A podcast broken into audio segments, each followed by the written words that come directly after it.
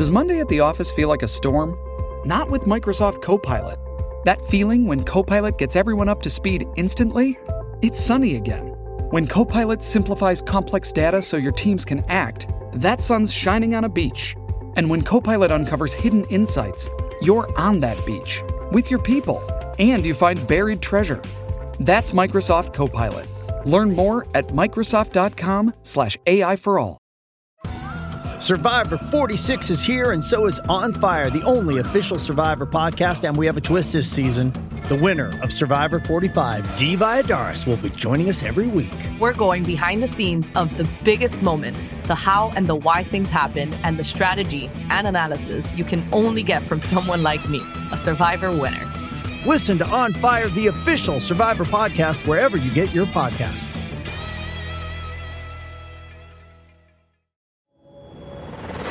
La magia regresa a Sci-Fi con el estreno de la quinta temporada de The Magicians. En la Facultad Secreta de Magia, los estudiantes deberán sobreponerse a la pérdida de un buen amigo. Mientras los protagonistas están todavía aprendiendo a vivir sin uno de los suyos, una nueva amenaza se cierne sobre ellos. Y es que la magia no puede solucionar todos tus problemas. No sé si seré capaz de seguir viviendo sin él. Hemos recuperado la magia tras perder a Quentin. Al volver la magia pensaba que todo iría mejor. Pero hay efectos secundarios. Demasiada magia, maldita sea.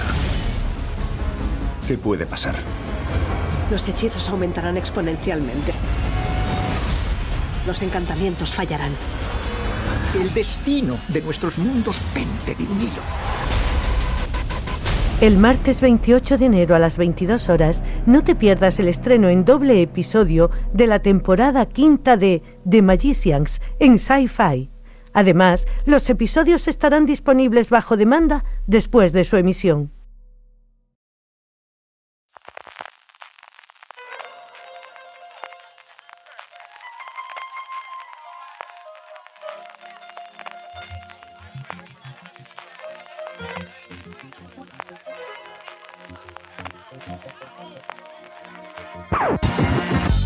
Bienvenidos a Streaming, el programa de Fuera de Series, donde cada semana repasamos y analizamos las novedades y los estrenos más importantes de las diferentes plataformas de streaming, canales de pago y en abierto. En el programa de hoy hablaremos de cómo Baby Yoda está cada vez más cerca de llegar a España, de la vuelta de Nicole Kidman a HBO y cómo The Witcher, eh, como todo el mundo, quiere su propio universo. Además, como cada semana repasaremos las series más vistas por los lectores y oyentes de Fuera de Series a través de nuestro Power Rankings, donde se cuela en el podio un visitante inesperado. Y terminaremos con las preguntas que nos enviáis relacionadas con el mundo de las series de televisión. Yo soy CJ Navas y tengo conmigo a Francis Watchlist Sabrabal. ¿Cómo estamos, Francis? Pues poco Watchlist, ¿eh? porque yo no voy a hacer el programa. Luego contaremos de qué va todo esto de Watchlist. Eh, y últimamente me agobia la Watchlist, porque como no, no, me está dando tiempo la vida entre tanto trabajo y tantos líos para ver series, no he podido ver ni, ni picar, CJ. Bueno, sí, mentira, he visto 8 minutos aproximadamente de picar un día mientras desayunaba y furtivamente en un móvil. Así que imagínate cómo, cómo estoy, cómo estoy.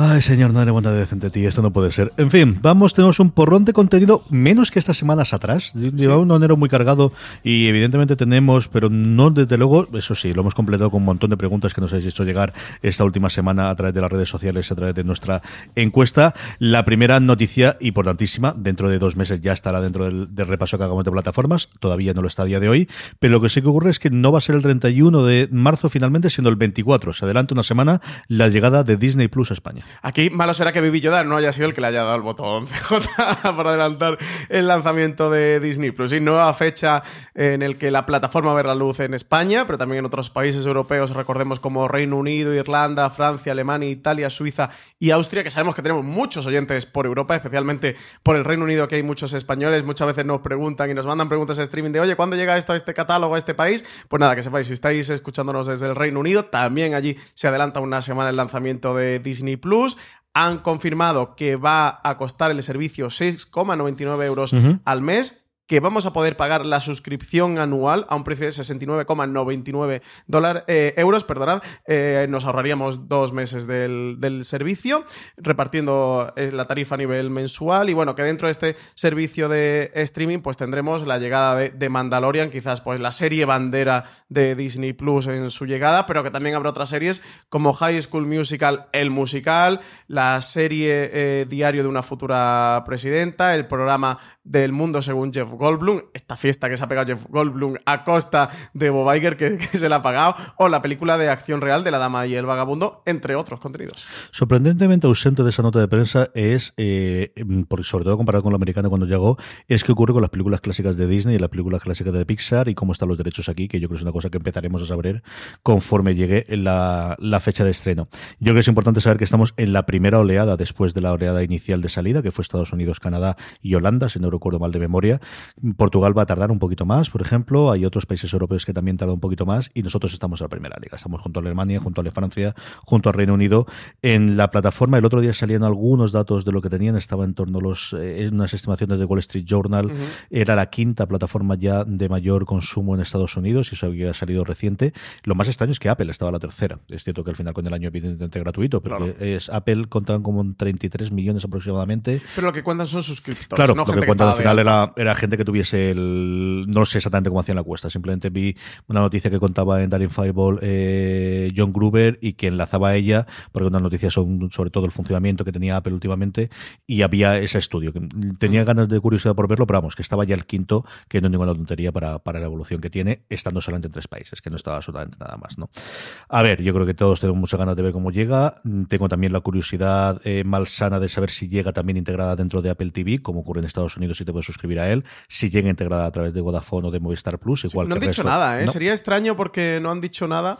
Mm, yo sospechaba que iba a estar con Movistar o eso, quizás Vodafone. Con Movistar ellos tienen muy buenos lazos para aquel canal que tienen de Disney dentro de la plataforma, pero Vodafone sabemos esa estrategia que tiene de tener a los mejores creadores de contenido, según ellos mismos decían, como HBO, Amazon Prime o, o Netflix o incluso Filming dentro de sus servicios, pero no, no han dicho nada yo. Nos quedan dos meses hoy. todavía. A mí me extrañaría horrores que no estuviese al menos en una. De verdad. Ah, Yo creo que el lanzamiento internacional, después de haberlo hecho en Estados Unidos, que te puedes suscribir a través de Apple y que tiene un acuerdo, no me recuerdo ahora de cabeza si es con AT&T o con Verizon, pero si no era con uno era con el otro, para que los suscriptores puedan acceder a través del servicio. A mí me extrañó horrores en España, que además ese tipo de suscripciones se dan tantísimo a través de las dos grandes competidores, Orange también, evidentemente, pero fundamentalmente Vodafone y Movistar, que no vaya a estarlo. Me extrañaría horrores, igual que me extrañaría horrores que teniendo el acuerdo con, con Apple, Apple no saque también pecho y diga, puedes suscribirte a través de mí, porque yo creo que es un acicate Ujú. para que luego sigas con su servicio.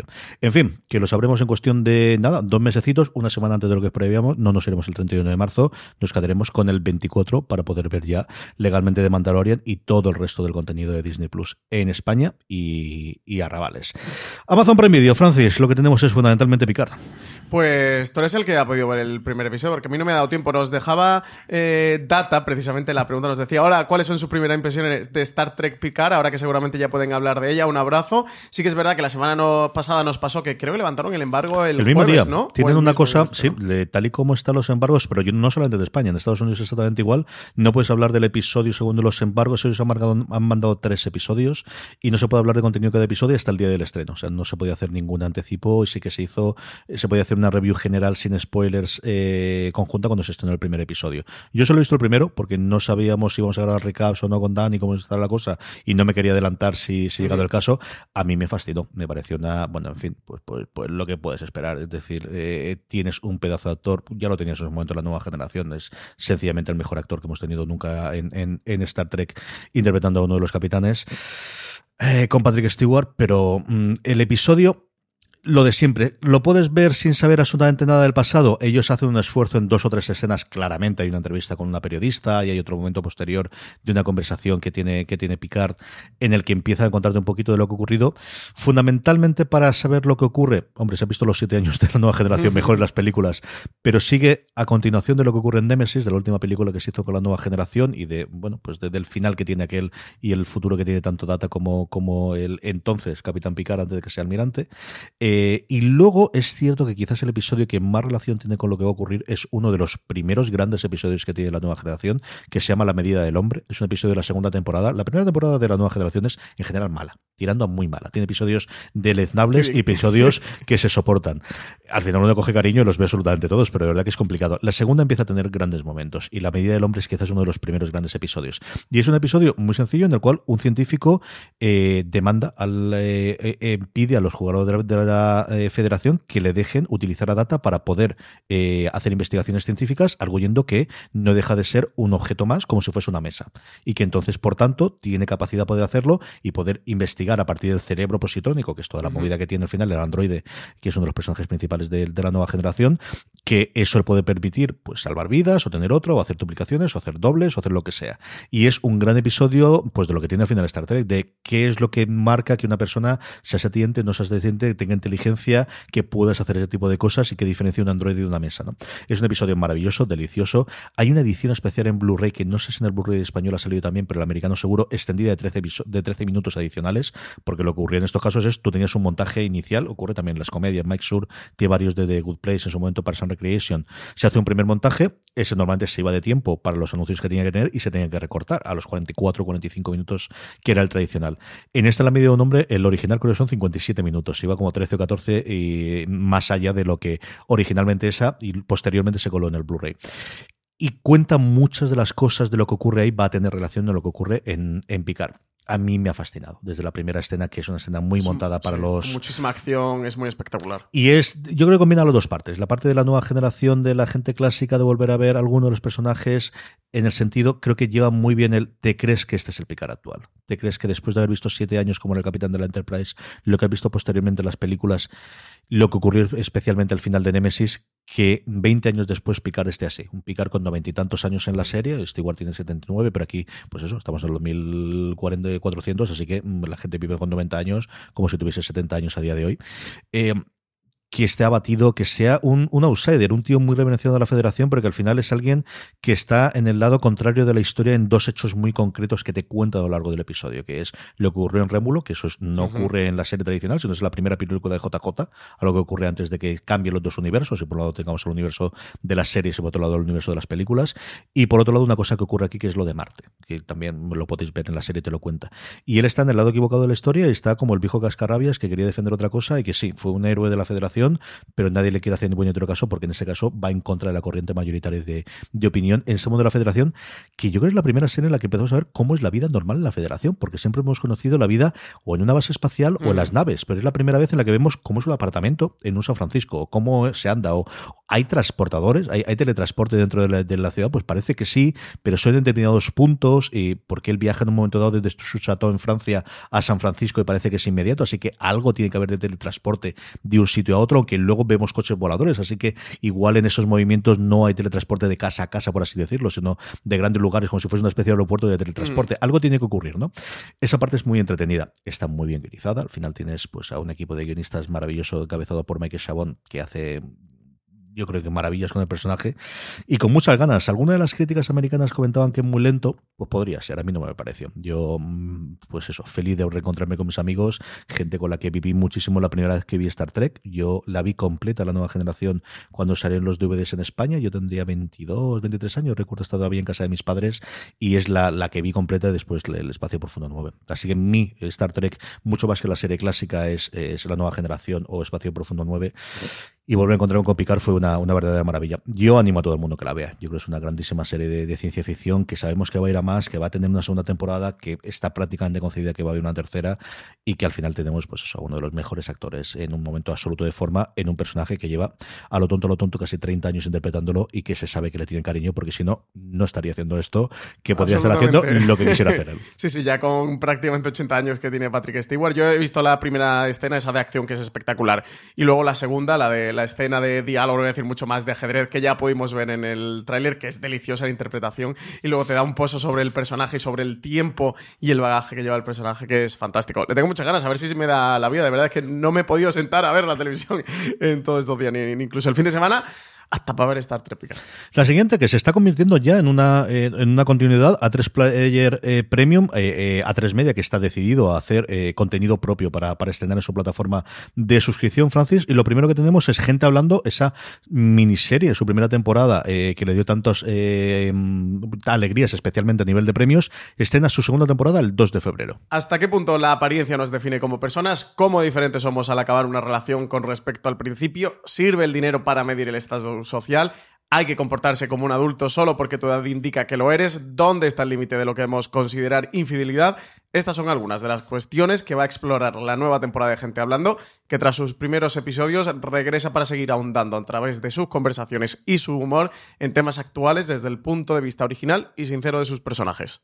Y para el 14 de febrero, para San Valentín, se estrenará pues una serie a la que tengo muchísimo cariño y muchísima ganas de ver, que es Luis Melia. La historia de amor de Luisita y Amelia, fuera de Amares para siempre, no podía tener otra fecha de estreno CJ que no fuera el día de San Valentín. Mismo día, va a ser 14 de febrero el día que esté disponible. La serie solo en A3 Player Premium. Este spin-off de la veterana serie diaria de Antena 3, centrado en la pareja formado por Luisita y por Amelia. Serán seis episodios de menos de 10 minutos de duración cada uno, que va a contar diferentes historias alrededor de las dos chicas. Por ahora solo hemos podido ver unas primeras fotos de la serie con un estilo bastante diferente al de su serie madre y un teaser póster que aún, eh, que bueno, que se ha lanzado, que ha lanzado, pero que no tenemos tráiler todavía de la serie. Sí que han confirmado la traslación de ambos personajes al Madrid de 2020 eh, y también se anunció hace tiempo que los actores eh, Lucía Martín Abello y Jonás Verami van a repetir en sus papeles de María, la hermana de Luisita, e Ignacio, que en Amares para siempre es el marido de María. Los dos se unen a las dos grandes protagonistas de la serie, como son Paula Usero y Carol Rovira. Borja González Santalaya, Diana Rojo y Camino Sánchez son los creadores de Luis Melia, que nació a partir de la gran recepción que la pareja tuvo en redes sociales cuando empezó su historia de amor en la pasada temporada de la serie diaria cada capítulo de spin-off dicen que va a ser diferente, con tramas y estilos distintos. Hey, it's Kaylee Cuoco for Priceline. Ready to go to your happy place for a happy price? Well, why didn't you say so? Just download the Priceline app right now and save up to 60% on hotels. So, whether it's Cousin Kevin's Kazoo concert in Kansas City, go Kevin, or Becky's Bachelorette Bash in Bermuda, you never have to miss a trip ever again. So, download the Priceline app today. Your savings are waiting to your happy place for a happy price. Go to your happy price, Priceline. Y lo que se contará es cómo es la experiencia de dos chicas como Luisita y Amelia en la actualidad y las circunstancias en las que van a vivir su relación. Muchísimas ganas. Yo tuve la suerte de estar el último día de rodaje de la serie. Mando un abrazo muy fuerte aquí a todo el equipo especialmente a Borja y a Diana. Em, hablé un ratito de ellas en el último Gran Angular que decíamos conjunto con, eh, Álvaro y con, y con Conchi Cascajos hablando un poquito del este y es una de las series a que más cariño tengo por, por temas personales. Tengo muchas ganas de ver qué ha ocurrido con este Luis Melia. Filmin, Francis, el 28 de enero nos llega Blinded. Eh, filming estrena exclusiva en España. Este 28 de enero la serie sueca Blinded. Se trata de un thriller económico protagonizado por Bea Farkas, una prometedora periodista financiera que recibe un soplo que le advierte de serias irregularidades en uno de los bancos más importantes del país. Chan, chan, chan, chan. El gran problema chan, chan, chan, chan. es que el CEO de la entidad, Peter Roth, es además su amante con el que mantiene mucho más que una aventura sexual. Bandido. Bea se va a debatir entre su prestigio profesional y su amor y lealtad hacia Peder. La serie se inspira además en un caso real, ojo cuidado, que fue documentado en la novela Fart Blinda de la periodista Carolina Neuraz. Pues me atrae, o sea, fuera, más allá del cachondeo del chan chan chan chan y del amante bandido, de verdad que es un tema que a mí me gusta. Me gusta mucho el ¿eh? y a mí toda la parte bancaria y de lo que ocurre ahí me mola, me mola. Y, el amor que voy a decirte yo de los amantes. Yo sabes que estoy siempre a favor del amor.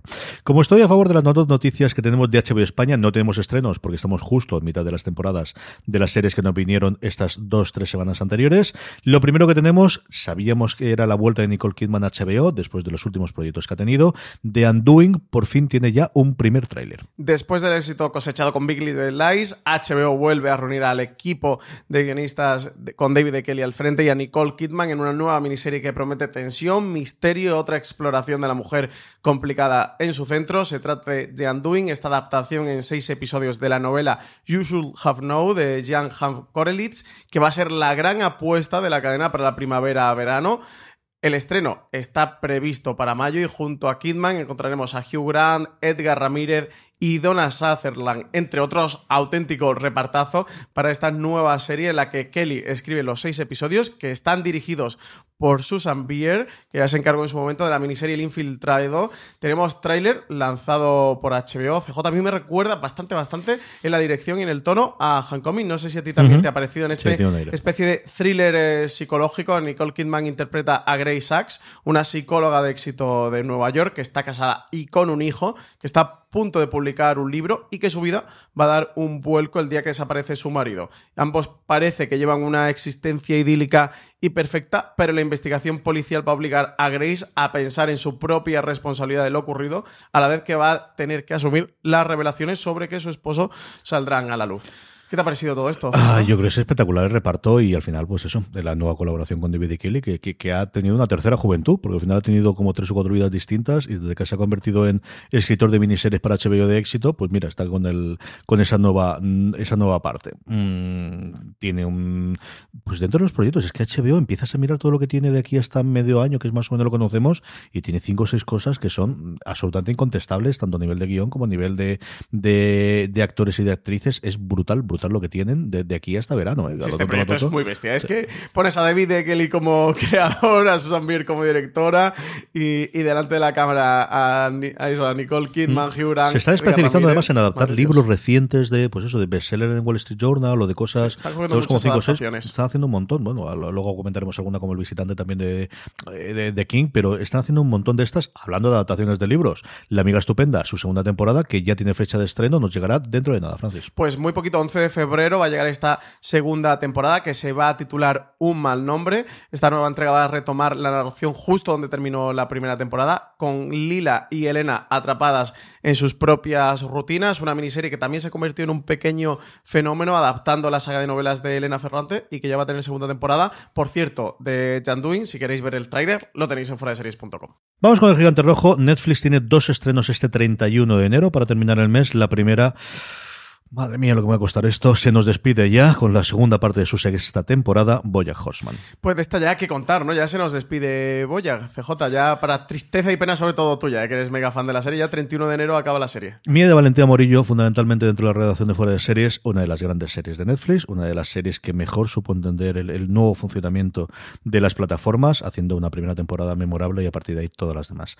A ver cómo se nos despide, de verdad que yo estoy relante me pues eso, pues sí, al final todo tiene que terminar, pero leche, yo qué sé, era mi momento tranquilo, mi momento alegre, uno de mis momentos alegres a lo largo del año, a ver qué hace a partir de ahora el equipo creativo porque es gente que, sabe tocar la fibra sensible, que tiene un tipo de animación muy, muy concreto y no lo sé, a ver qué es lo que ocurre. Desde luego que estaremos para comentar qué ha ocurrido con esa sexta temporada y, tratar de echar un poquito la vista atrás y ver qué nos ha traído esta maravillosa serie de ese caballo antropomórfico deslenguado que desde luego a mí me conquistó el corazón y como siempre os digo, siempre me ha hecho llorar el sinvergüenza en algún episodio de cada temporada. Boya Horseman se despide el 31 de enero. Y el 31 de enero también nos llega Ragnarok, que no es de vikingo, pero sí sí, pero exactamente qué es esto, gracias. Pues es la próxima serie de Netflix en, Noruega, una serie que dicen que va a combinar la revolución de hormonas con la mitología nórdica, todo esto en un pequeño pueblo con reparto teen y sucesos extraños. La situación de la serie, el punto de partida, eh, arranca en Eda, un pequeñito pueblo noruego que está experimentando inviernos cálidos y violentos aguaceros que parecen vaticinar el auténtico Ragnarok, es decir, esa batalla final del mundo en la mitología nórdica. Magne, el protagonista de la serie recién llegado al lugar, parece que tiene unas habilidades especiales que le van a diferenciar del resto de chicos y que estas habilidades pues podrían permitir salvar al pueblo y erigirle como su auténtico héroe. Curioso cuando mínimo. Gustará más o gustará menos, pero desde luego The Witcher ha sido el último gran éxito de Netflix, al menos en audiencia, lo comentaban en su eh, conferencia de resultados trimestrales. Eso hace que, para yo creo de mm, duda de absolutamente nadie, quieren expandir el mundo más allá de la propia serie y lo primero que van a hacer es una película de animación. 76 millones de hogares vieron al menos dos minutos de la serie en su primer mes disponible, una serie que ha generado conversación a su alrededor, tanto para bien como para mal, que ya está renovada para una segunda temporada, así que no era extrañar que la compañía quiera expandir su universo más allá de los episodios protagonizados por Henry Cavill. Netflix anunciaba a través de su cuenta de Twitter que el continente, ese mundo en el que sitúa la serie, se va a explorar más en un anime en forma de película titulado The Witcher Nightmare of the Wolf, del que se encargarán Lauren Hirsch, showrunner de la ficción, y el guionista Bo de Mayo. El estudio de animación encargado de su producción será el estudio Mir, más conocido por haber participado en La leyenda de Korra, un anime con mucho recorrido, muy conocido. No hay más detalles sobre el argumento de esta serie o cuándo podremos verlo. Lo que Netflix ha apuntado que va a mostrar una nueva amenaza que se cierne sobre el continente. También se desconoce si Cavill va a prestar su voz al Gerald de Rivia animado o si el personaje es que aparece a lo largo de la historia. Una serie que iba a ser The Witcher antes de ser The Witcher, en este caso más tirando por la ciencia ficción, Carbono Alterado o Altered Carbon, se nos había olvidado que estaba renovada por una segunda temporada y esta nos va a llegar el 27 de febrero. Lo va a hacer ligeramente cambiada, parece ser la serie. Nos vamos a encontrar a un nuevo actor dando vida a Tekishi Kovacs, ese protagonista de Altered Carbon durante su primera temporada. Aquí Anthony Mackie va a sustituir a Joel Kinnaman. Recordemos Anthony Mackie, que es el actor que interpreta a. mm, siempre a The Falcon, el halcón, ¿no? En el universo cinematográfico de Marvel siempre sale The Falcon, que tendrá serie en Disney Plus con The Falcon and the Winter Soldier. Eh, lo van a hacer porque en Altered Carbon recordamos que, que era posible descargar la conciencia de una persona en un nuevo cuerpo o funda eh, cada vez que muere, que ya de hecho lo hacía el primer Kovacs en Muchas el personaje. veces. De hecho, el Kinnaman, además, de verdad. Aquí tendremos a Lela Loren, Simon Misix y James Saito, entre otros, que se incorporan al reparto en el que van a repetir Elisa Goldsberry y Chris Conner. Hay muy poca información sobre esta nueva temporada. Sí que parece que va a contar una nueva historia, una vez que el caso de Kovacs debía resolverse a lo largo de la primera temporada y que ya quedó atrás, pero que su pasado va a continuar persiguiéndole y que la idea de los responsables de Altered Carbon es seguir pues, la plantilla de los libros de Richard K. Morgan en los que se basa y que se sitúan cada uno en lugares diferentes con tramas diferentes. Laeta Kalogridis, que es la showrunner de la serie, apuntó hace tiempo que la idea eso, pues era imitar lo que hacen los libros, que es de ir de planeta en planeta y no quedarse en la misma a ciudad. Así que la intención es no volver a Bay City para la segunda temporada, sino explorar uno nuevo. Así que nada, aquí estaremos con Altered Carbon de nuevo. Tengo mucha curiosidad por ver si van a hacer promoción de esta Netflix, si lo va a hacer a priori, si lo va a hacer a posteriori, si la serie funciona bien, si recupera. Yo creo que es una serie que se vio, que al final no tuvo tan buenas críticas como se esperaba originalmente. A mí me entretuvo lo que vi, eso lo confieso. y Yo recuerdo haber leído la novela cuando salió, que es una novela que me gustó bastante en su momento. Creo que también se quedó un poquito antiguo en algunas de las cosas que contaban y eso se trasladaba para, para la serie. Yo con esta del tercero o cuarto no conseguí pasar. ¿eh? Esta yo... Sí, y mira que le tenía ganas, ¿eh? visualmente Me muy mucho. espectacular, pero la trama a momentos me resultó tremendamente aburrida, así que se abandonó por el camino. Lo último que tenemos es una compra de Netflix de una serie americana que ha funcionado muy bien en su canal eh, original, que es USA Network. Ha comprado la distribución internacional de Dermy. Un auténtico éxito inesperado en Estados Unidos por parte de, de la crítica, un thriller sobre el mundo de las animadoras, original de USA Network, eso que se ha convertido en la primera revelación de lo que llevamos de año, de este 2020, que pronto vamos a tener la oportunidad de ver en España gracias a Netflix. Dermy está basada en la novela homónima de Megan Abbott, quien se ha encargado personalmente de hacer la adaptación a la pantalla junto a Gina Fatore. La trama central de la serie gira en torno a Eddie y Beth, dos amigas que ven cómo su relación se trastorna con la llegada de la nueva, carismática y misteriosa entrenadora del exigente equipo de animadoras al que ambas pertenecen. Una historia de ambición, poder, manipulación, relaciones de codependencia y celos en la que ocurrirá una muerte que lo va a sacudir todo.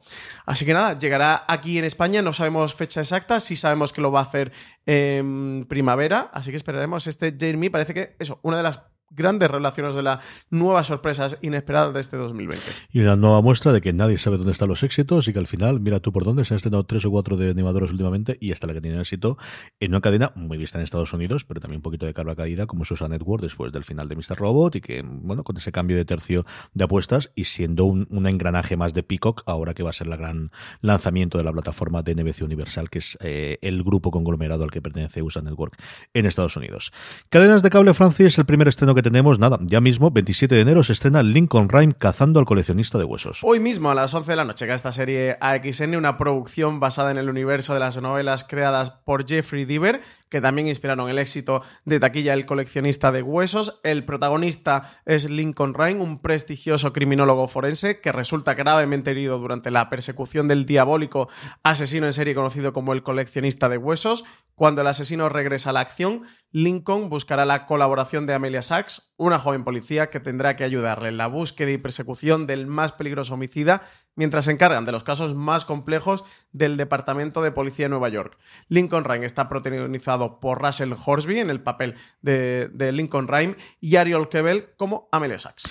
Pues, eh, hombre, si me queréis escuchar hablar, hablar, grabamos un Razones para ver que si emitimos eh, Lorena Gil, eh, Marichola Zabal y un servidor que os habla, de una serie procedimental funcionando de investigación con esa dualidad de lo que comentabas tú, de esa relación entre Lincoln y Amelie, que es la que al final hace vivir y morir la, eh, la serie. Yo creo que es una serie tremendamente entretenida para la gente que nos gusta el mundo de las de los de los de las investigaciones. Un Lincoln Rhyme que se nos presenta en Flash de Flashback como un gran admirador de eh, Sherlock Holmes y que lo que busca es hacer precisamente eso. A mí, pues una alegría, una sonrisa fue en mi boca cuando vi de repente aparecer por ahí a Michael Imperiori, al que el último vi fue aquel cambio Sí. que vimos en Watchmen haciendo, pues eso, me, siempre que aparece Christopher Multisante en la televisión, pues hombre, echas una mirada para atrás Palabras mayores. en Lo Soprano, pero vuelves a verlo ahí. Y lo demás, pues eso, yo creo que combina muy bien. Hay una cosa que me gusta mucho, es que sabes desde el principio quién es el coleccionista de huesos y que mm, te lo muestran, pero ellos no lo saben y que vamos a ver esa- ese funcionamiento. Y por los títulos de los siguientes episodios, que ya conocemos algunos, vamos a combinar esos casos que van a resolviendo entre Lincoln y Amelia eh, y esa dualidad de Lincoln está en una cama postrado con esa mala leche, pero quiere empezar a hacer, aunque hay una cosa al final del episodio que te adunda que a lo mejor es posible que pueda andar, y Amelia que va a ser sus ojos y sus piernas y sus movimientos fuera del, de ese mundo y haciendo esos casos en, en paralelo. Y luego en, en la parte del fondo, ese coleccionista de huesos que se aventura como el gran malo maloso, al menos de la primera temporada, si no hay más. Como os digo, me podéis oír hablar junto con Lorena Gil y con eh, Maricho Lazabal largo y tendido durante diez y tantos minutos que hablamos en el Razones para ver que emitimos el viernes pasado, si no recuerdo mal, Eh, también el 27 de enero, también hoy, nos llega en Fox FBI Most Wanted. Otra serie de la factoría de Dick Wolf, este spin-off de FBI titulado Most Wanted, un drama de alto riesgo que se centra en la Fugitive, que mal he dicho, Fugi- Fugitive eh, Task Force, eh, que rastrea y captura de forma implacable a los criminales más buscados por las fuerzas del Estado. El experimentado agente Jess Lacroix supervisa al equipo altamente cualificado que funciona como una unidad encubierta móvil que siempre está en el campo. Qué, qué complicada esta palabra en inglés, ¿no? Pues la verdad es que sí. La verdad es que sí. Un Dick Wolf que está de enhorabuena porque ha vendido esta semana su catálogo de las antiguas series de, de todo ley orden. Bueno, todas, todas no, porque hay dos o tres por ahí perdidas, pero la gran mayoría de ellas a Peacock por la cifra de unos 350 millones de dólares aproximadamente se hablaba. Y además no en exclusiva, que es una de estas cosas maravillosas. Y como bien decías tú, encontró una nueva franquicia con el mundo del FBI. Lo tuvo el FBI original y ahora con Most Wanted. Si el FBI original está en TNT y este Most Wanted se puede ver a, a través de Fox. Así que, bueno, pues ahí, a- a- trabajando, lo que hay que hacer, si al final es una cuestión de trabajar. Un día después, mañana 28 de enero, nos llega y estas son palabras mayúsculas sobre todo para sus fans, que lo lleva esperando desde hace mucho tiempo, a Sci-Fi, la quinta temporada de The Magicians. Proyecto producido para Sci-Fi que adapta las populares novelas de Lev Grossman sobre un grupo de jóvenes estudiantes en una facultad secreta especializada en magia. Esta nueva temporada será la primera desde la pérdida, pérdida de un personaje muy importante. As a new Western Union customer, you can enjoy a $0 transfer fee on your first international online money transfer. Send money to your family and friends back home the fast, easy, and reliable way. Visit westernunion.com or download our app today to get started, and your first transfer fee is on us. FX gains apply, not available for credit cards and transfers to Cuba. Services offered by Western Union Financial Services Inc. and MLS 906983 or Western Union International Services LLC and MLS 906985. Every day, we rise, challenging ourselves to work for what we believe in. At U.S. Border Patrol, protecting our borders is more than a job, it's a calling. Agents answer the call, working together to keep our country and communities safe. If you're ready for a new mission, join U.S. Border Patrol and go beyond. Learn more at cbp.gov/careers. Los protagonistas van a tener que aprender a vivir sin él o ella, no digamos el Ujú. seno, que si no es spoiler, y enfrentarse a una nueva amenaza porque la magia no puede solucionar todos sus problemas. Así que nada, quinta temporada de, The Magicians, eso que llega con la pérdida de un importante, de un muy importante personaje y que se van a tener que enfrentar a todos estos retos con el regreso. Pues una serie que ha ido muy de, bueno, desde un inicio muy parecido a vamos a hacer un Harry Potter pero en el instituto o en la universidad, a conformar todo un universo y una cantidad de fans sencillamente abrumadora. Eh, a mí me hablan maravillas toda la gente que la está viendo, tanto en la propia redacción, donde tenemos grandísimas seguidoras, especialmente de la serie, como de lo que oigo internacionalmente de algunos de los críticos americanos que la siguen, que le gusta muchísimo.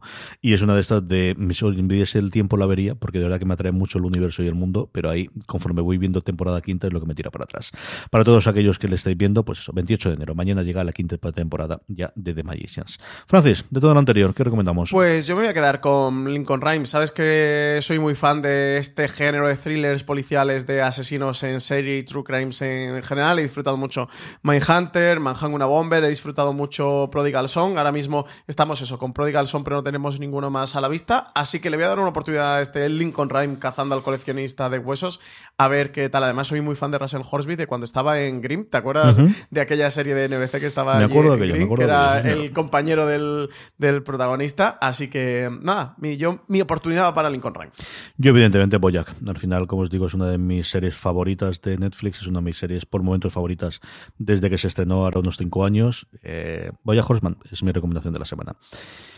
Vamos a ir con el Power Rankings, pero antes, Francis, una pequeña pausa para la publicidad. Volvemos enseguida. AXN estrena el thriller Lincoln Rhyme, Cazando al coleccionista de huesos, la serie basada en el universo de las exitosas novelas creadas por Jeffrey Deaver. Lincoln Rhyme es un legendario criminólogo forense que queda gravemente herido durante la persecución del asesino en serie apodado como el coleccionista de huesos. Rhyme queda postrado en una cama, pero ni siquiera esto lo detendrá. Hijo de puta. Estoy listo para ir a por el cabrón que me postró en esta cama. Quiero que asigne a la agente Amelia Sachs. Quiero que sea mi enlace en el departamento. Siempre de tres en tres. Una vez me envió un hueso humano. Quiso decirme que era algo personal. Es mi hermana. El próximo lunes 27 de enero a las 23 horas no te pierdas el estreno de Lincoln Rhyme Cazando al coleccionista de huesos en AXN. Y después de su emisión vuelve a disfrutar de los episodios en los servicios bajo demanda de los operadores. Estamos ya de vuelta. Vamos con los Power Rankings, como os decía antes, unos Power Rankings que hacemos todas las semanas a partir de una encuesta que colamos en foraseries.com y que, como siempre os decimos, la forma más sencilla de que no se os escape, de que no se os olvide, que os acordéis de rellenarla, es que os sonáis a nuestro grupo de Telegram, telegram.me barra fuera de series, donde más de 1.200 personas diariamente hablan sobre series de televisión y además donde cada semana cuando Marina cuelga la encuesta, cuando Marina Sur la cuelga, os avisamos y nada, en cuestión de 15, 10 segundos, contéis las tres series que más os han gustado de la semana es así como hacemos el Power Rankings. Y de esa forma, bueno, pues tenemos un poquito del pulso de cuáles son las series que estáis viendo y que mm, estáis disfrutando. Unos Power Rankings que inauguramos en el puesto número 10 con eh, uno de los grandes fenómenos de Netflix, un fenómeno, bueno, pues traído de fuera, que empezó siendo una serie en Lifetime, que trajo You. You pierde tres puestos, se queda en el puesto número 10, Francis.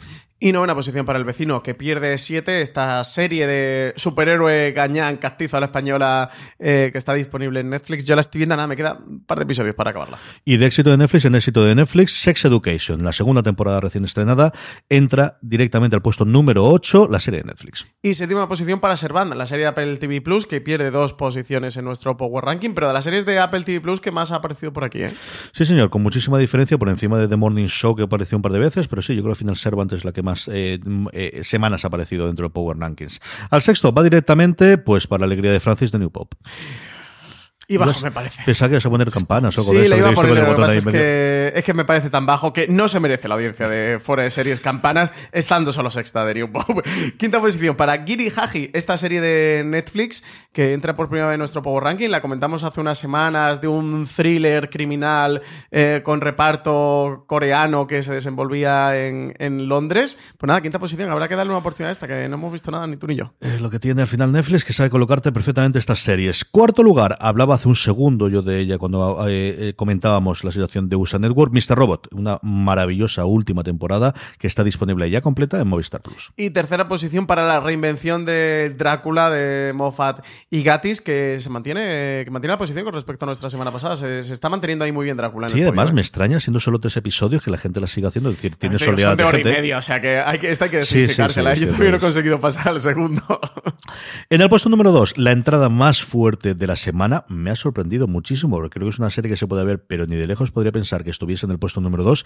El Visitante, la adaptación de la novela de Stephen King, que podéis disfrutar, lleva ya tres episodios, cuatro episodios esta semana, será para este emitido el cuarto, si no recuerdo mal, en HBO España. Y primera posición para The Witcher, que no hay quien la tire de aquí. ¿eh? CJ no se va de nuestro Power Ranking, desde luego una legión de fans que tiene apoyándola detrás. Total y absolutamente, hay gente que se sigue viéndola y pues lo que comentabas antes, yo creo que aquí sí que Netflix eh, quiere arrancarla y tener su propio universo, que al final es para lo que había hecho esta adaptación, para que compró los derechos, para lo que fichó Cabil, no nos engañemos, esta es, pues chicos, por ahora, muy contento todo el mundo que le Entiendo que la sí, serie. entiendo que sí. Así que vamos con las preguntas de los oyentes, unas preguntas que nos hacéis llegar como siempre a través de las redes sociales, donde somos fuera de series, en Twitter, en Instagram, en eh, Facebook, allí donde nos queráis encontrar, Eh, y también en esa pequeña encuesta que os dejábamos previamente, el que os comentaba previamente con la que hacemos el Power Rankings, os dejamos siempre un pequeño eh, hueco para que podáis escribir preguntas como nos la que nos hace Francis Powet.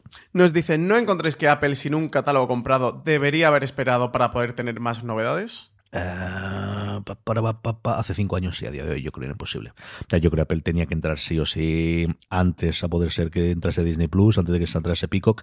Sobre todo porque no es un problema de que no encontrase catálogo porque no querían porque mm, pagaba poco o porque no, no, es que no querían vendérselo.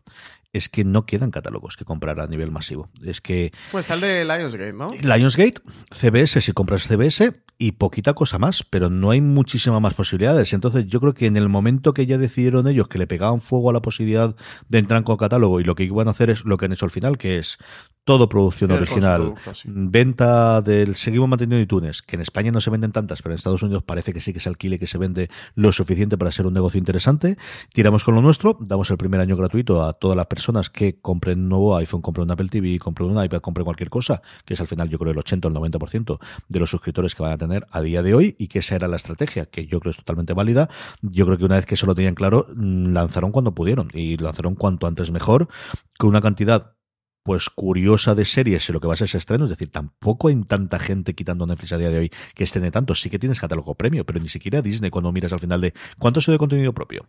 No, Disney Plus eh, está yendo un poquito a fuego lento. Eh. O sea, tiene muchísimos mm. proyectos anunciados, pero de estreno a lo largo de 2020, 2021, incluso ha tenido 2022. eh, la serie esta que quieres ver tú de Imagineering de los Stories demás, el de unas los cortos, lo de Forky, que al final son episodios de tres minutos, los clásicos cortos que ha Goldblum. hecho siempre. Lo de Goldblum, que era una serie que ya estaba encargada previamente para National Geographic y se, ha, se ha quitado del lineal y se está directamente en Disney Plus, es decir, varias La de series Kristen Bell, esta de Encore, creo que es, en ¿no? Recuerdo si estaba para lineal o, o iba directamente para ella. Hay varios proyectos que iban a ir a lineal y que al final hay La Dama y el Vagabundo, una serie que se va a estrenar, una película que se va a estrenar o bien en cine o dire- directamente bajo demanda o si va a ir a Disney Channel y se ha reconvertido para allá.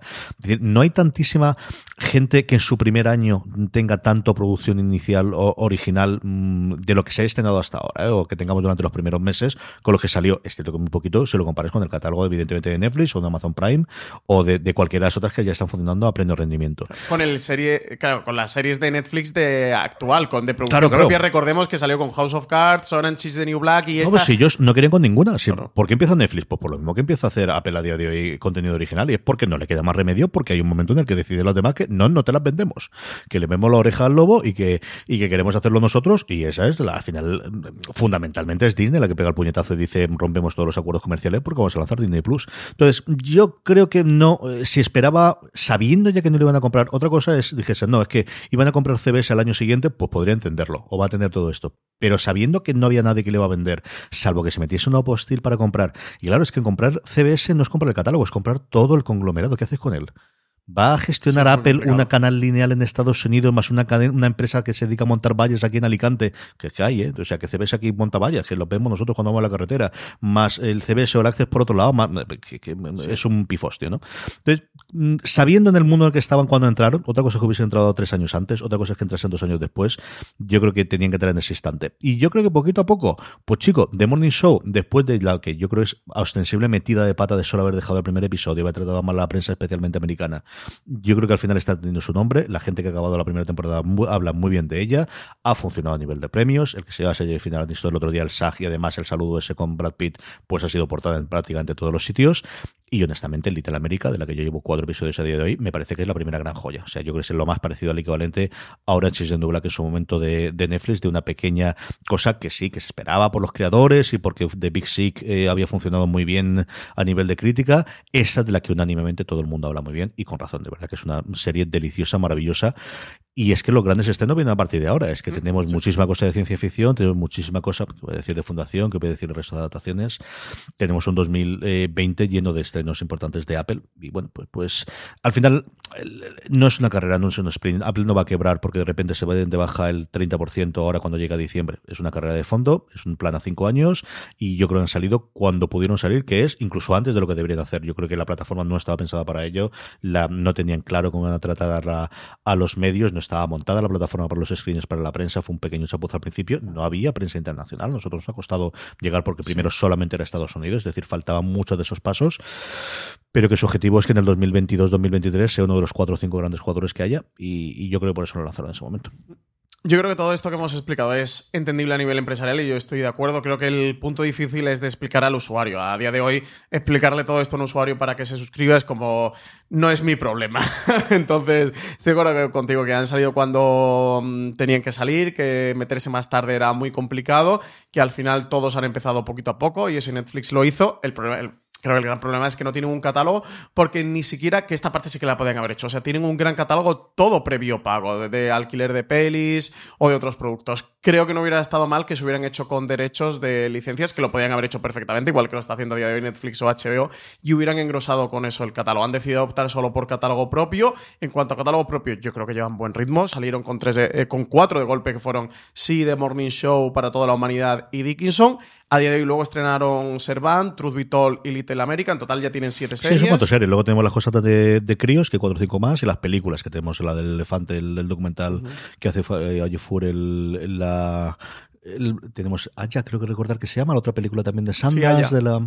Sí, que, poquito a poco vamos a tener. Y luego la gran apuesta que tenía de ellos, no nos olvidemos que era de Bunker, que tuvo todos los problemas de estreno, que de hecho la cargaron, y era una serie, una película que ellos habían comprado para, para llevarla para los Oscars. De hecho, tenían ya palabrado los estrenos típicos que hay que hacer en Nueva York y Los Ángeles para calificarla. Tenían dos actores de reconocido prestigio que yo creo que iban a hacer un cierto push para intentar al menos una de las nominaciones, pero al final tuvieron el, el problema de que uno de los productores fue acusado de, de acoso sexual y decidieron tirarlo para atrás y parece que ahora se va a estrenar ahora en pues eso, ahora cuando nadie está mirando, en torno a enero o febrero, parece que es cuando se va a estrenar la que era su gran apuesta, desde luego, a los Oscars. Sí, y para primavera tendremos el desembarco de Amazing Stories y alguna más. Yo creo eso, que es difícil de explicar a un suscriptor de cara a que se suscriba más por allá eso la regalaron. que no tiene el año gratis. es que está claro, exactamente.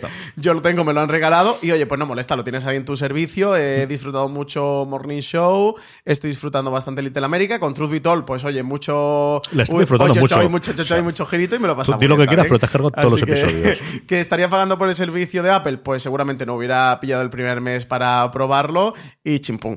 Teniendo el año gratis, pues mira, pues está ahí no molesta que yo creo que la baza que yo han jugado. ¿eh? Un año, vamos haciendo el desarrollo, la gente se va acostumbrando, va entrando, vamos haciendo el desembarco poquito a poco y a, a 12, 24 meses vista, pues ya evaluaremos. Y yo creo que va por aquí un poquito la estrategia de Apple. Y a ver la plataforma, es decir, el hecho de que tú te puedas suscribir a otros contenidos a través de Apple TV, no Apple TV Plus, como os comentaba antes. Aquí en España solamente es Starz. Yo entiendo que Disney ocurrirá porque en Estados Unidos te puedes suscribir. Yo mm, daría, no diría cualquier cosa, pero sí que pagaría más de lo que me cuesta de, la suscripción de HBO para poder hacerlo a través de, Apple, porque permitiría todas las cosas que te permite tener Apple, que es bueno, los distintos dispositivos, los perfiles, las descargas, todo lo que estamos siempre, la reproducción, el guardar las series y todo demás, todas las que tienes dentro de su propia plataforma, es la apuesta que tienen. ¿no? Él crea una plataforma con contenido propio y con contenido de terceros, no tanto su catálogo, sino ¿qué quieres? HBO, pues te suscribes a HBO a través de nosotros. Ese es el funcionamiento que tiene. María Naira, Francis nos dice, antes que nada, enhorabuena por el trabajo que realizas todo el equipo, no me pierdo ni una sección. Ahí va mi pregunta. Aparte de las aplicaciones de las plataformas, ¿qué otras aplicaciones recomendáis a los seriéfilos? Pues yo uso básicamente o principalmente dos. Una es TV Time, que lo hemos hablado mucho en este programa, que es este tracker de series que sirve, bueno, te añades las series que, que te gustan o que quieras ver y te va diciendo, tienes por un lado una parte de calendario de series que te van diciendo cuándo se emiten y luego tienes un apartado donde tú has añadido todas tus series, van marcando los episodios que has visto, por lo cual siempre sabes por qué episodio vas, si la llevas al día te dice cuándo se emite el próximo episodio, yo creo que es una guía muy fácil para seriéfilos y más que fiarte en la plataforma de Netflix, HBO o la que sea o Amazon que te diga por dónde vas. Yo, de hecho, nunca me fío de la aplicación, siempre me meto en mi TV Time y muchas veces que me siento a ver la tele de a ver qué me apetece ver, entro en la aplicación, voy a ver qué tengo pendiente y, y voy viendo por ahí. Y la otra es Just Watch, que es esta aplicación que lo que hace es centralizar todos los servicios con todos sus catálogos y ahí te puedes meter y saber dónde está cada serie o cada película. Yo lo utilizo para, para series, pero también para cine. Porque series normalmente sí que por streaming y, y por mi profesión sé dónde está cada una, pero a lo mejor películas que entran y salen del catálogo no lo sabes y Just Watch lo suelo utilizar mucho. Para esas series de catálogo muchas veces que dices, oye, tengo ganas de ponerme con Perdidos o Parks and Recreation o The Office y no sé si está en una plataforma o no. Te metes en Just Watch, la buscas y ahí encuentras. Si no te aparece es que no está en, no está en ningún servicio. Y te diría que quitando aplicaciones de plataformas, esas son las dos principales que uso. Hay una tercera línea que dice Francis, que es IMDB, que para alguna de las cosas puede servir, Sí, para también. las fundaciones, lo que sea. Y luego yo, pues un poquito de troleo. Yo creo que lo mejor acompañamiento que hay para el seriéfilo es un reproductor de podcast y eh, YouTube, porque al final tienes muchísimo contenido, tanto de las propias plataformas, barras canales, barras cadenas que van a poner contenido eh, adicional, como gente que lo ha podido grabar o que ha podido sacar y que tengamos contenido, pues eso, disponible y subido a YouTube como al final comentarios ¿no? y análisis, especialmente en inglés, eso es cierto. Evidentemente tenéis todo el canal de, de Fuera de Series en podcast, también lo tenéis en YouTube, donde estamos poquito a poco subiendo cosas, pero que al final son lugares de recursos a nivel de entrevistas, sobre todo a nivel de quiero tener un poquito más, ¿no? Y quiero tener un recap de alguna serie que me gusta especialmente, pues lo vais a encontrarlo, especialmente en inglés, es cierto, pero que lo vais a encontrarlo, o quiero entrevistas con los creadores, llevada muy cercado, pegado los semi en la parte de las series, igual que ocurre ahora con los Oscars. Pues casi todos los nominados van a tener entrevista en Hollywood Reporter, o van a entrevista en Variety, vas a tener cosas eh, de interioridad. Eh, HBO, por ejemplo, al menos en Estados Unidos, es muy dada a tener un comentario posterior de cada uno de los episodios, que aquí a lo mejor suben en su canal español, pero tiene siempre tres, cuatro minutitos de cómo ha ido el episodio, de cómo ha funcionado, por no hablar ya de cuando vamos al podcast, pues eso que comentamos en su momento, especialmente a través de Chernobyl, ¿no? A partir de Chernobyl yo creo que ha cambiado mucho el que prácticamente todos los grandes estrenos tienen un podcast de, de acompañamiento en inglés y yo creo que ese va a ser el camino también aquí en España. Yo creo que, que, desde luego esos dos, ¿no? De cuando las series que sois aficionados, yo creo es un momento para los seriéfilos de tener esa cantidad de contenido extra adicional, comparativo, eh, adici- como queréis verlo, ¿no? Que, que podéis tenerlo tanto en YouTube como en un reproductor de podcast a día de hoy. Y eso sí, el que os apetezca. Sí, Que y, cada uno- M- y MDB que tú comentas antes también está muy bien para saber cuántos episodios tiene una serie, fichas técnicas, suelen tener muchas noticias. Y MDB también está genial. Más pregunta, Francis. Pues Jordi Sanabre nos dice: Hola guapetes, en primer lugar, felicitaros por vuestro gran trabajo. También a María, que sabe pegar un curro increíble. Damos fe, la pobre. Eh, quería preguntar. ¿Por qué hay series como Verónica Mars, Medium o Expediente X que es imposible verlas en ninguna plataforma? Siendo series tan míticas, ¿cómo es posible que no estén en ningún sitio? Hay interés en tenerlas. No sé demasiado cómo va todo eso de los derechos, pero hasta donde yo sé hace unos años en España ese mercado era caótico. A ver si podéis iluminarme, aunque solo sea un poco. Muchas gracias. Vamos a ver, ahí en gran mayoría, en la gran mayoría de esos casos lo que ocurre es que la productora Vamos los derechos de las series, al menos en Estados Unidos, normalmente son de la productora. El funcionamiento de las cadenas en abierto y también de las cadenas de cable, que dejando aparte un HBO, un Showtime, por ejemplo, es ellos suelen hacer una serie a coste, o mejor dicho, perdiendo dinero. La emisión inicial de la cadena en abierto solía pagar de el 80 o el 90% de lo que costaba la serie, y ellos asumían esa eh, cantidad superior porque se quedaban los derechos. Lo que realmente ellos hacían era vender la serie a, una, a la NBC de turno, o a la HBO de turno, o a la CW de turno, ¿no? En el caso de, Verónica Mars ni siquiera CW, la OPN uh -huh. en su momento. Ellos lo que hacían era alquilársela. Es un rollo mucho más de alquiler de videojuegos si queréis hacerlo. Yo te alquilo para que puedas emitirla X veces, pero los derechos son míos. ¿Qué ocurre? Pues cuando esas productoras a día de hoy están dentro de un conglomerado, es relativamente más sencillo que eso incorpore. Es decir, que NBC toque la puerta, NBC Peacock toque la puerta de NBC Productora, o que CBS eh, o CBS Olaces toque la puerta de CBS Studios, o ABC toque la puerta de ABC Studios y digo, oye, quiero esto para el catálogo, llegamos a un acuerdo monetario, que es un poco ridículo visto desde fuera de, ¿pero qué le va a pagar la misma empresa a la otra empresa? Sí, porque al final, sobre todo en estas opciones, la productora los productores ejecutivos, que eran los creadores de la serie, y luego posteriormente, a partir de la tercera, cuarta temporada, los actores que empezaban a tener esa cantidad, ganan pasta en función de por cuánto se está vendiendo eso. Por eso ahora Friends ha costado por 300 millones. Pero, pues, ¿qué, qué se está pagando a sí mismo? Sí, está pagando una división a otra, porque a partir de esa cantidad de dinero se decide cuánto tiene que cobrar Jennifer Aniston por esa venta posterior que se ha habido. ¿no? Una cosa de pues, la subida del salario mínimo interprofesional no solamente es el sueldo, sino afecta a un porrón de cosas más. Pues aquí la venta es exactamente la misma. Todo esto para contaros que cuando eh, la productora es una de esas, es relativamente sencillo. Cuando no lo es, el problema es a quién tocas tú y cómo lo vendes. Porque muchas de estas productoras están guardando el producto para intentar venderlo. Claro, no es lo mismo que vengan aquí a España y se lo vendan a un Fox o a una XN o a un Cosmo que que haga una venta internacional global a Netflix, que es lo que muchas de ellas quieren hacer, sabiendo que además esa demanda existe. Verónica Mars, por ejemplo, de Estados Unidos se ha vendido a Hulu, pero se ha vendido a Hulu porque quería hacer la temporada nueva, pero en cambio internacionalmente no ocurría y aquí no la teníamos, solamente teníamos la serie nueva. Entonces, y luego yo creo que la gran duda es hasta qué punto las series clásicas sirven para atraer nuevos suscriptores. Yo eh, es una de las eternas peleas, yo creo, junto con el a cuántos servicios vamos a estar suscritos. Unas es la gente por qué llega a las plataformas y la gente por qué se, llega a se queda en las plataformas. Hay más o menos un consenso en la industria de que tú llegas a una plataforma por una novedad, por algo nuevo, porque quieres ver The Mandalorian, porque quieres ver You, porque te habla todo el mundo, o Sex Education ahora en Netflix, o The Witcher. Sí, o Chernobyl, y, o lo que sea. Efectivamente pero que el hecho de que esté Friends y que te acostumbres a tener todos los santos días dos episodios de ellos hace que te quedes, hace que no te canceles la suscripción. En este caso, ¿cuánta gente estaría dispuesta a suscribirse a una eh, plataforma por tener todo Expediente X? Pues esa es la gran suma que tienes que hacer. No tiene pinta de ser una serie barata, son muchísimas temporadas las que tenemos a un medium. ¿Y cuánto te va a facilitar que alguien no se largue porque va a tener esa, esa habitu eh, forma habitual? Sabiendo si no está dentro del mismo conglomerado. Entonces, en todos estos casos lo que ocurre es precisamente eso. Es una pena, en muchos de estos casos sí lo hemos tenido en DVD o en Blu-ray, que lo hemos olvidado, que sigue existiendo en el formato físico. Es cierto que no como hace 10 años ni de lejos, pero ese es el gran, el gran problema, es que al final alguien tiene que estar dispuesto a comprarlo, alguien tiene que estar dispuesto a venderlo. Netflix ya ha pisado el, el freno porque ve que al final ¿Para qué me sirve a mí? Bueno, ¿para qué me sirve? Prefiero montar una serie nueva que me va a quedar los derechos todo el futuro. De hecho, ahora cuando Netflix compra, compra la serie mucho más cara porque compra todos esos derechos. Parte del acuerdo de, de Murphy en su momento no era solo por lo que van a pagar Murphy, sino porque ellos compraban todos los derechos de las series de New Murphy Ujú. y si se vendía posteriormente American Horror Story, Murphy no va a cobrar nada. Lo va a cobrar Netflix porque le han pagado por anticipado todos esos cobros, que es como se hacían las series en los años 50. Hasta que llegó I Love Lucy, ese era el funcionamiento original que había. Eh, Dicho eso, nada de eso no le conforta cuando quiere buscar su serie favorita y no la encuentra en ninguna plataforma y es un fastidio. Pues Yo sí, creo que es pues ¿qué le algo hacer? que nosotros pensamos más de manera melancólica de lo que realmente luego nos sentamos a ver de, joder, cómo me gustaría que estuviera perdidos en una plataforma, pero ¿cuándo realmente luego te vas a volver a poner perdidos? ¿O cuántos nuevos espectadores tiene perdidos más allá de los melancólicos que le apetezca volver a ver?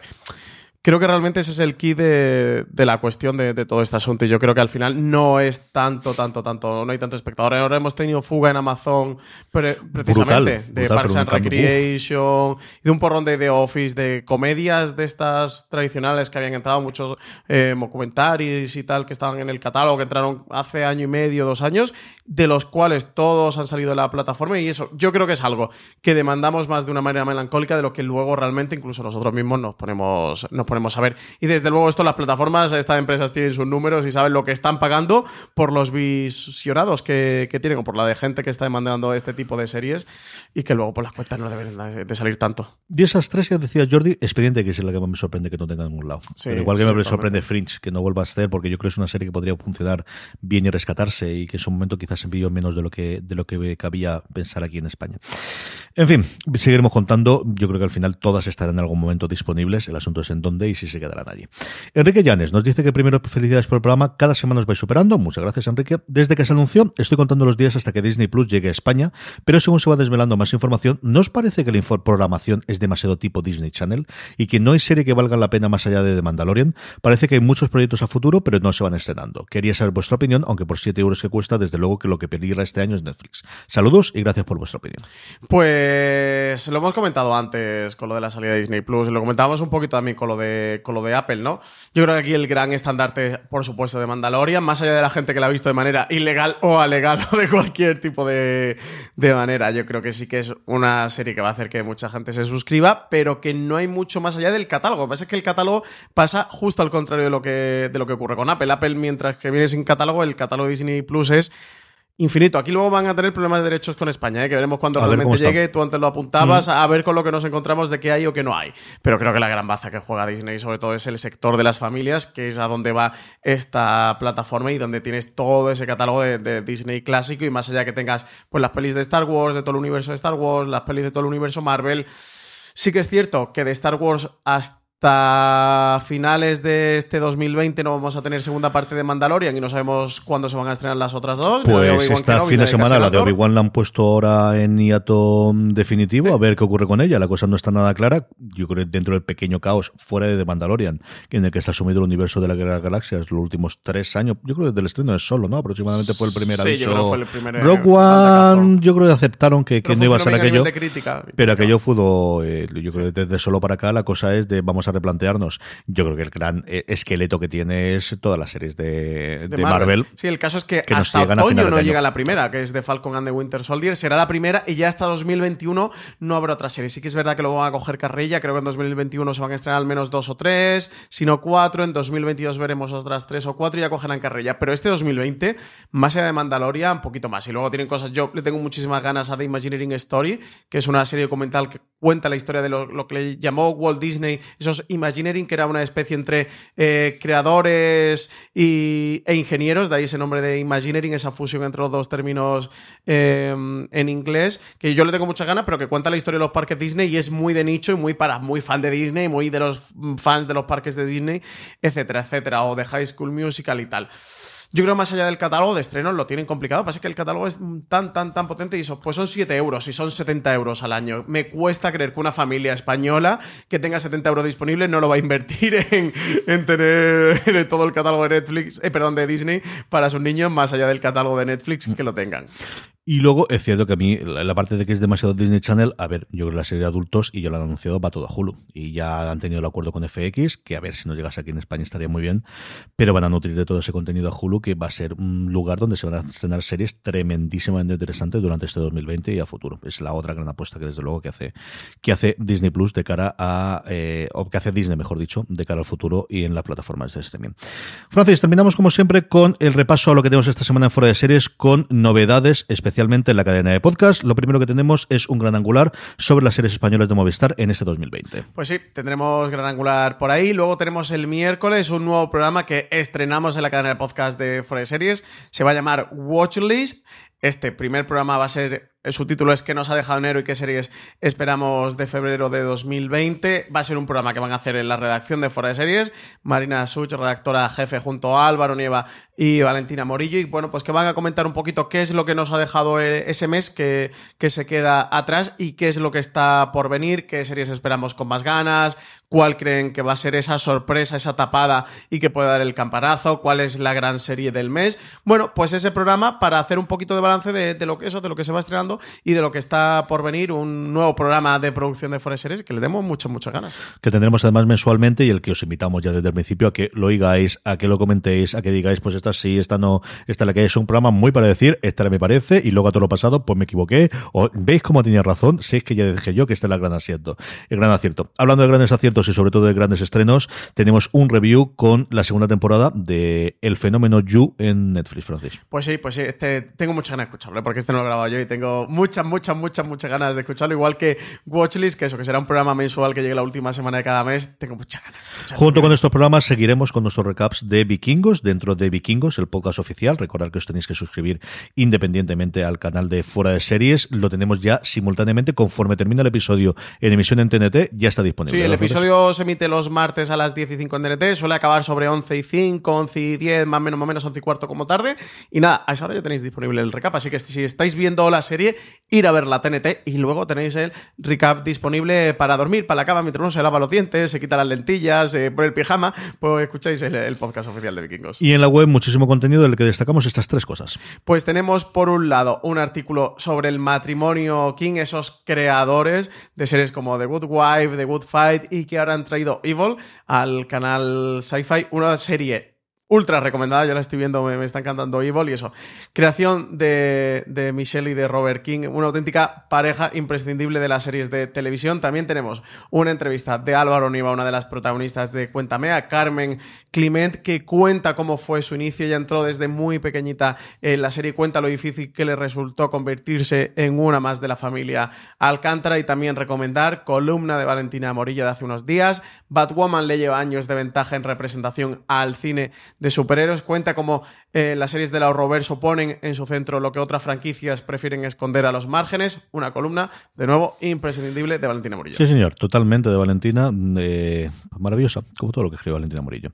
Hasta que ha llegado streaming, mucho más contenido, como os decíamos, en la cadena de Fuera de Series, mucho más contenidos en eh, fuera de series.com. Dejadnos me gustas y comentarios tanto en iVoox como en Apple Podcast, que nos vienen muy bien para comentar y para que al final lleguemos a más gente nuestros programas. Don Francis Arrabal, hasta la semana que viene. Pues hasta la semana que viene, a ver qué nos depara, qué hay de estrenitos y de series nuevas. A todos vosotros, hasta la semana que viene, ya estaremos en febrero, mucho más metidos ya en el 2020. Como siempre os digo, recordad, tened muchísimo cuidado ahí fuera.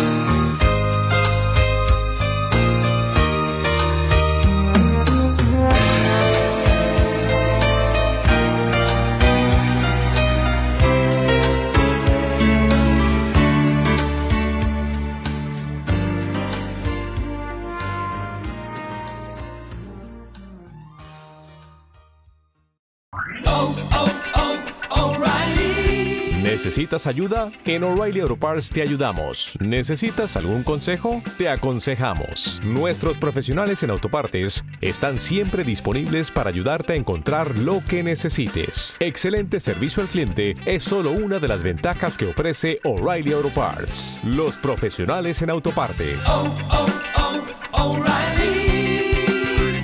Auto Parts. Dale más potencia a tu primavera con The Home Depot. Obtén una potencia similar a la de la gasolina para podar, recortar y soplar con el sistema OnePlus de 18 voltios de Ryobi desde solo 89 dólares. Potencia para podar un tercio de un acre con una carga. Potencia para recortar el césped que dura hasta dos horas. Y fuerza de soplado de 110 millas por hora. Todo con una batería intercambiable.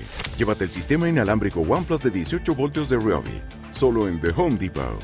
Haces más. Logras más.